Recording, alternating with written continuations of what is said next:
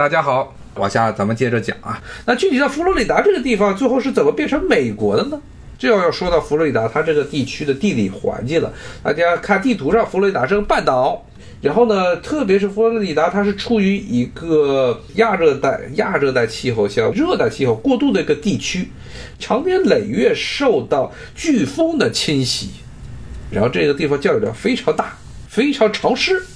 非常潮湿意味着什么？有大量的亚热带或者热带的密林存在，树林存在，还有大量的沼泽。所以这个地方啊，并不像美国东岸的其他的那北边那些州，不太适于农业耕种。说实话，就不太适于农业。大量的沼泽地，大量的蚊虫，而且呢，这个飓风又特别多。所以呢。虽然18世纪的时候，英国和西班牙围绕佛罗里达这个战略要地进行了很长一段时间的争夺，但是佛罗里达这就没什么人，它这个地方环境太恶劣，过于恶劣，没人愿意往这儿跑，没人愿意移民过来，所以无论是英国人占领的这段时间，还是西班牙人占领这段时间，整个佛罗里达是没有什么真正意义上的经济的。就是几个军事据点，而这些据点中的，这些殖民地的军队都无法控制佛罗里达这么一片广袤的这个森林和沼泽地，以至于到了一个什么程度呢？就美国独立战争前后，因为北美这个殖民地是实行的是严苛的奴隶制，而且这个奴隶制并没有随着北美的所谓十三省的这个独立而有所降低，反而呢是北美地区奴隶制是愈演愈烈。很多受不了北方的美国这边奴隶主剥削的那些黑人奴隶，就逃到了佛罗里达这个地方。还有很多也是受不了北美白人这个压迫的这些印第安人，也逃到了佛罗里达啊，与佛罗里达当地的这些印第安人杂居，然后呢混血，出来了那么一个特殊的新的这么一个 印第安人部落的种族，而且是激烈的反抗美国，对美国是极端的仇视。而美国的军队有三番五次的，在他还没有拿到佛罗里达这个地区的时候，三番五次的借口要抓这些逃的黑奴，入侵西班牙的佛罗里达殖民地。最后呢，是西班牙看见啊，自己是真的守不住这块地了，根本没有办法，因为他的后勤补给太困难。然后呢，这片地又没有多少的产出，又没多少人可以在这里防守。最后呢，实际上是在美国的胁迫之下，把这片地卖给了美国啊！大家知道，这个美国最擅长的一干的一件事情啊，它是很多的它的土地的买卖都是合法的买卖，合法的拿过来的，拿钱买过来的。但是这个钱很多的时候啊，它并不是反映的是一个公平的交易。佛罗里达是一早期的一个例子，后来更离谱的就是美国和墨西哥战争之后啊，墨西哥三分之一的领土啊都被美国人抢走了，然后美国人还美其名曰是把用钱把这些墨西哥土地给买过来的，他买来的钱非常的少，跟当年买的阿拉斯加有个一拼，而且之后。美国为了修从西海岸、东海岸到西海岸的这一在南部边境线的一条铁路，当时觉得一开始美墨战争结束之后，美国和墨西哥在内华达和亚利桑那这个地方的这国境线啊，不太好修铁路，最后又是故伎重演，这回没有真的打起来，而是有军事威胁，强迫墨西哥又把一部分的土地。他墨西哥北部的一小片土地卖给美国，这样为了修条铁路，美国人强迫啊墨西哥将一片很大的一片土地，现在在新墨西哥州吧，现在应该是亚利桑那州新的墨西哥州的一片土地，来这个购买啊。然后呢，我们还是回到佛罗里达，所以呢，就美国是因为这个，美国是这样，最后把佛罗里达这片地给搞定了，搞定之后，但是也好长一段时间没有发展起来，原因是什么？虽然他把这片地西班牙人撤走了，但是这片地上的那些反美的游击队一直待在丛林的四深处、沼泽的深处，所以美国又花了差不多十几年、二十几年的时间，跟这些印第安人和灰人的混血，他们打游击，打了很长一段时间的战争，而且美军这边白人也死了很多人，最后呢是。将这个地方平定了，将那一些啊印第安人和黑人的反抗军全部也是扔到了中西部的不毛之地印第安人保留区里头去，这样才把佛罗里达牢牢地控制到自己的手里头。那么佛罗里达是什么时候真正开始啊有所谓的经济建设的？还是其实也是到了十九世纪末二十世纪初这个时间段呢？当时在围绕迈阿密这个地方，当时建立了，首先修了铁路，然后呢，迈阿密这个地方又是个优良的港口，天然的良港，所以使得它迈阿密是因为它的港口出名的。到现在，迈阿密也是美国东海岸的重要的大港。而且是美国向这个拉美地区啊进口拉美的货物，包括向拉美出口货物的一个重要的中转站，是在这个迈阿密。迈阿密是因为铁路和交通的原因，它才兴起的。当然，佛罗里达到现在为止啊，很重要的一个经济的支柱啊，其实贸易上来说还是小头，主要的是两个啊，主要的其实并不是贸易，而是养老，还有这个旅游业。旅游业是怎么发展起来的？迈阿密这个地方建立了城市，建立了城市之后，人们开始啊把地区的这些森林啊全砍了，开始把那些沼泽地全部都抽干了。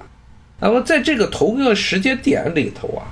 美国这边这个时间点是什么时候？是一九一零年代、一九零零年代、一九一零年代。而这个时候的美国的经济正好处于一个巅峰期，它的铁路已经修到了全国各地。而且呢，很多的这些有钱人，当时以前都是在北方居住。美国的工业革命是在北方完成的，在这个特别像纽约呀，以及纽约以西的啊这个五大湖区这边完成的。在这些地方的很多的这些有钱人，到了冬天的时候是过得非常不爽的，因为特别美国的北方其实冬天的环境还是非常恶劣的。像纽约，到了冬天有事没事就下雪。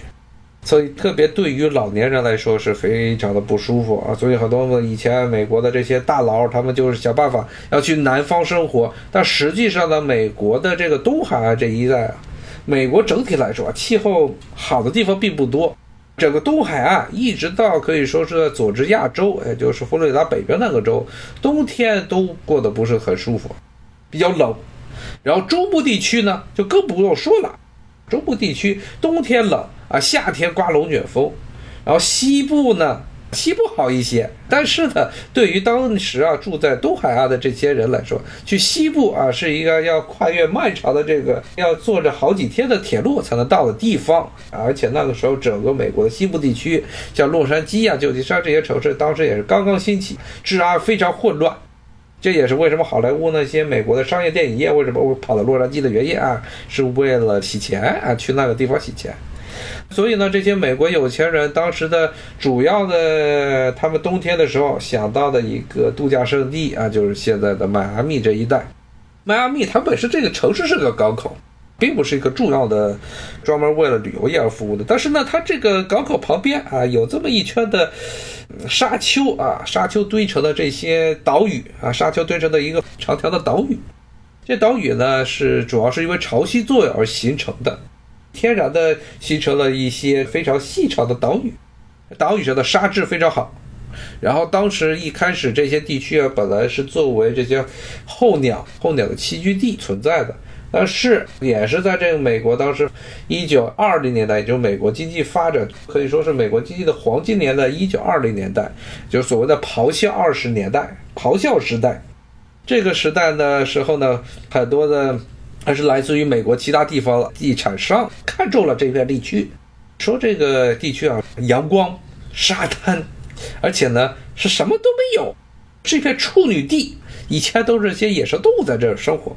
所以就开始慢慢的啊将这片沙滩开发，开发之后就形成了现在的所谓的佛罗里达海滩，佛罗里达的迈阿密海滩，这是在迈阿密市旁边建立的一个非常著名的度假胜地。也就是迈阿密每年这些所谓的各种各样的这些游客们啊，他们去海滩上度假，然后游玩啊，甚至它北边的还有一个很重要的这游轮的出入的港口啊，叫罗德代尔堡啊，都是在这个海滩的沿线建立了一系列的这些度假村儿。后来这些地区就变成了美国北方的有钱人专门到了冬天时候来度假必然要去的地方。比如说，董王同志，他现在长期居住在佛罗里达，他居住的那个宅子啊，他的现在的自封为总统的官邸，所谓的这海湖庄园，海湖庄园就是当时啊，在华盛顿 D.C. 这边的一个著名的富婆，她冬天的时候是去那边度假。那么在这个时候呢，当然啦，我们要知道，最早的这些来到佛罗里达迈阿密这边度假的有钱人，他们是白人。那个时候，白人和犹太人之间是分开的。犹太人是被严重歧视的，所以犹太人并不能够买这些沙滩上的这些度假的房子，也不能在白人开的这些度假旅店中居住。一九二零年代，美国经济最繁荣的时候。当时也有大批的犹太人，他们有了钱，通过各种办法，特别那个时候啊，这禁酒年代啊，这好多犹太人啊，通过犯罪形式啊，走私军火啊，开黑帮啊，贩酒啊，贩卖这走私酒、酒精啊、饮品，各种形式赚了钱，赚了钱，他们也要学白人一样，也要冬天来南边这些海岸边上度假，来到这些地方防寒，不要在北方的天寒地冻地方待着。特别是很多犹太人，可能当年赚的第一笔金子是怎么来的？可能就是在这个五大湖区，冬天的时候冰天雪地的时候啊，在通过这个五大湖区的这些结了冻的什么圣劳伦斯河呀，还有这五大湖啊，这冰面上把加拿大那边产的酒偷偷给弄过来的，这么一帮犹太人。你想想，就用这种办法来从北边啊，加拿大那边走私酒的这些犹太人，你可以想见他们的这个关节炎啊，什么这个腿啊，肯定都不太利索，所以他们也要来南方冬天养老度假。当时白人不允许他们来，说你们这些犹太人是下贱的人，不能在我们白人住的酒店中居住。但是呢，但是这些白人的这种高贵的心情啊，并没有持续多久。到了一九三零年代，世界出现了转机。一九三零年代，大家都知道啊。一九二七年，美国的华尔街股票啊雪崩，雪崩之后呢，这个美国这边很多那些纽约的大佬们都完蛋了，家里全破产了。当然，受冲击最大的还是中产阶级和那些自认为自己成为了富人的中产阶级。这些人把所有的钱都放到了股票之中啊，所以一贫如洗。这股票一没了，自己就完蛋了，会造成一个什么局面呢？当时全美各地这些。之前在二零年代咆哮年代中积累起财富的啊，这些中产阶级，或者呢上层中产阶级吧，或者刚入门槛的富裕阶级，他们没房子了，他们可能把自己家的家产全都变卖了，更别说在异地买的那些大豪宅了。为了彰显自己的经济实力，买的那些宅子一下子就变成了一个负资产。所以，比如说在很多地方，这些宅子就被抛售、被卖了。那么呢，像在华盛顿 D.C. 这个地方，华盛顿 D.C. 它的西北部是使馆区。大家如果真的有机会来的话，可以看见啊，在华盛顿西北的这些使馆区是条著名的旅游线路，因为这些使馆所位于的地址啊，这些地区全部都是大豪宅，而且基本上都是什么文艺复兴式的建筑啊，什么地中海式的啊，十九世纪地中海西班牙复兴主义建筑啊。各种各样的大豪宅，还有很多，更别说法国十九世纪非常流行的巴黎美院风的建筑，在那儿应有尽有。原因是什么？都是有钱人盖的大宅子。这些宅子在一九三零年代全完蛋了，所以大家就把这些宅子卖了。卖了之后，很多的外国使馆当时正好缺地方。华盛顿这城市住啊，其实没有什么好地儿。当时正好这些很多的外国使馆都在这个找房子，一看哟，你们这些有钱人跳楼大甩卖，把这房子全买了。同样的事情发生在佛罗里达这个地方，迈阿密那个地区啊，原来白人们北边的华尔街上的这些银行家们，他们在这个迈阿密这边这些地方买的房子，最后呢全被犹太人给买下来了。他们自己待不下去了，犹太人有办法能够在这些经济比较差的环境下啊，能够生存，能够积累一下自己的财富，然后呢，在经济不好的时候依然能够继续扩张。所以呢，在很长一段时间呢，从一九三零年代开始，一直到一九八零年代这段时间点里头，美国的佛罗里达这个地方，它是一个犹太人高度聚集的地区，特别是沿着这海岸线这一溜，那些很多度假的豪宅，这个观海的大宅子啊，都是这些犹太人的，成为犹太人富翁们特别喜欢来的地区。就是从一九三零年代开始，而同时呢，在这个时间内啊，大家跟大家说过，大萧条最受冲击的最大的啊，是那些中产者和自认为自己成为有钱人的中产者。那么对于真正的有钱人是没有什么影响的。所以呢，在这些地方呢，当时一九三零年代依然在佛罗里达这边、迈阿密这边有很多的房地产开发项目，只不过因为这个客户群体的啊人数缩小了很多，就跟奢侈品一样。以前比如说前些年啊，你要 Burberry 啊，像在这 LV 这些地方逛，那里边很多时候都是车水马龙，有钱人去里面买东西啊，没什么钱的人咬咬牙也可以去里面买东西。但是现在呢，现在只能够让有钱人去买了，那些没有钱的人，现在经济处于一个下行下行周期，或者不一定是周期的，可能一直向下行下去。那这么一个情况下，那些想这个咬咬牙、勒紧裤腰带，每天吃一顿饭、吃一碗泡面、吃一个月的泡面，为了攒下钱买一双这个 f e r r a 鞋的那些人，是没有钱再接着买这些奢侈品了。那怎么办？那些奢侈品店只能够去缩水，意味着他们这些店的规模要变小。那在佛罗里达这个地方就很明显的就能感受到这一点。在二零年代的时候，大量的这些大宅子、大的酒店、巨大的这些，美国当时非常流行的就是那种庞大的、庞大的这种度假酒店啊，一个个酒店呢盖的跟城堡一样庞大。而到了三零年代。这些大的酒店就大规模的缩水，变成了小酒店啊，小的酒店，而且呢，基本上都占地面积不是很大，比今天啊咱们一般在大城市中看见的那些酒店占地规模要小得多，完都是一打多的小房子，因为不需要那么多的客户了啊，没有客户，没有那么多的人过来，虽然这些人还是有钱人，但是他们人数太少。而另外一个有趣的一点呢，就是。一九二零年代、三零年代，在这个大萧条的前后，又是一种新兴的艺术。当时的新兴的建筑艺术正在蓬勃发展、啊生机勃勃的一个时代，是什么时代？就是装饰艺术的时代。什么是装饰艺术？装饰艺术其实是从十九世纪末二十世纪初开始，可以说是一种人们啊对于之前新艺术以及新艺术之前的这种所谓的古典艺术的一种反叛。人们不再使用啊那些一般的古典艺术，包括十九世纪以来的一些这些艺术作品中啊，特别是建筑装饰中常见的这些植物的花纹呀、云纹呐、各种各样的花虫鸟草这些的纹路，而是呢。由于当时啊，可以说西方文明是建立在一个工业革命的基础之上的。工业革命的基础是什么？就是这齿轮，就是这些钢铁，就是这些几何符号，这些数学。所以当时人们对于这些啊，钢铁和齿轮、蒸汽还有电力这些东西非常的痴迷。那么装饰艺术最典型的代表是什么？就帝国大厦。帝国大厦包括比如说纽约的克莱斯勒中心。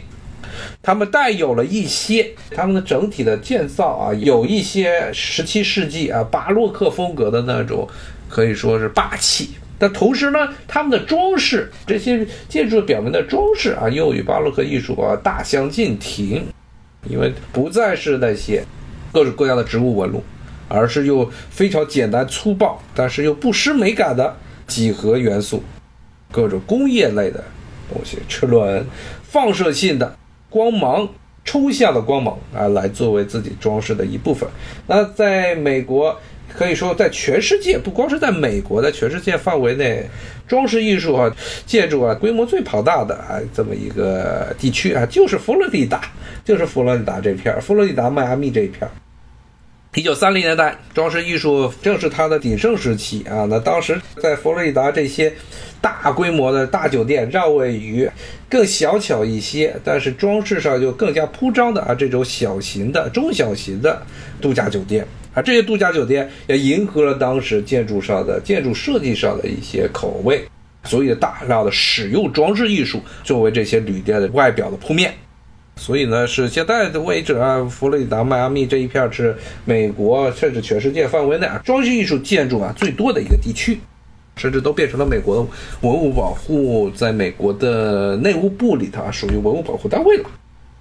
但是这一段时间，我知道这些一方面是这些建筑物、酒店开始规模变小啊，变成装饰艺术；另外一方面呢，是犹太人大量的来到这个地区，一直到一九八零年代之前。整个所谓的南佛罗里达，这个地区都是犹太人，南佛罗里达的海岸地区是犹太人的一个重要的聚居地。这些犹太人都是候鸟，夏天的时候回到纽约，冬天的时候来到这佛罗里达这一片儿。这种情况到了一九七零年代、八零年代开始有所变化。一个变化的主要的原因是什么？是迈阿密这边南佛罗里达这一块的房价他以为这长时间的大批的这有钱的犹太人过来，房价涨得有点过分了，涨得过分了，一些比较穷一点的犹太人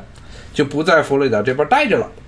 他们就往北跑，就沿着如果大家看这个地图上，它这迈阿密就是沿着这佛罗里达这半岛的这个海边。这么建立了一个非常竖长条的啊，这么一个小长条的这么一个大市区，